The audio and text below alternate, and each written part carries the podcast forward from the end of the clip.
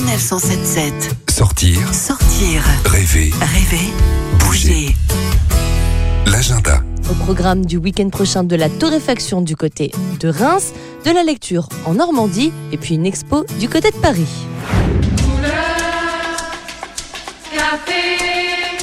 Au sud de Reims, je vous propose un moment gustatif, une bulle de saveur au Café Miguel, un des plus anciens torréfacteurs de la région.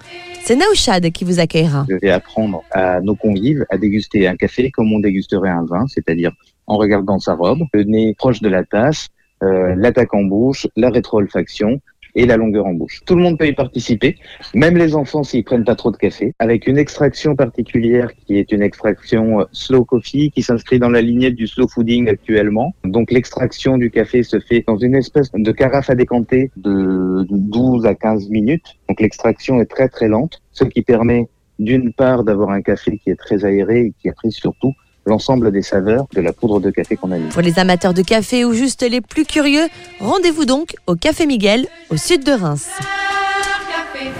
Ce week-end a lieu la quatrième édition de la Nuit de la Lecture. Partout en France, librairies et cafés ouvriront leurs portes pour les noctambules, comme au Havre où se tiendra la neuvième édition du festival littéraire Le Goût des Autres. Le but étant de lire ensemble, en pyjama ou sur son 31, en musique ou encore en langue des signes. Ce festival a réussi à mélanger art de la scène et prose avec des écrivains et artistes du monde entier. D'ailleurs, vendredi soir, les bibliothèques du Havre s'animeront toute la nuit au rythme de diverses lectures et de musique électro.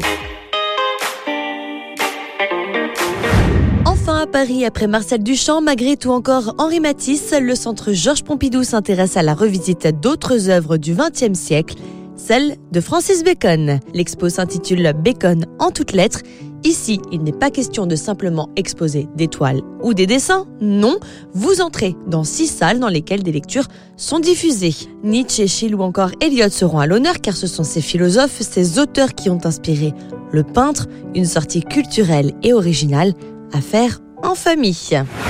Pour ma part, il me reste juste à vous souhaiter un excellent week-end.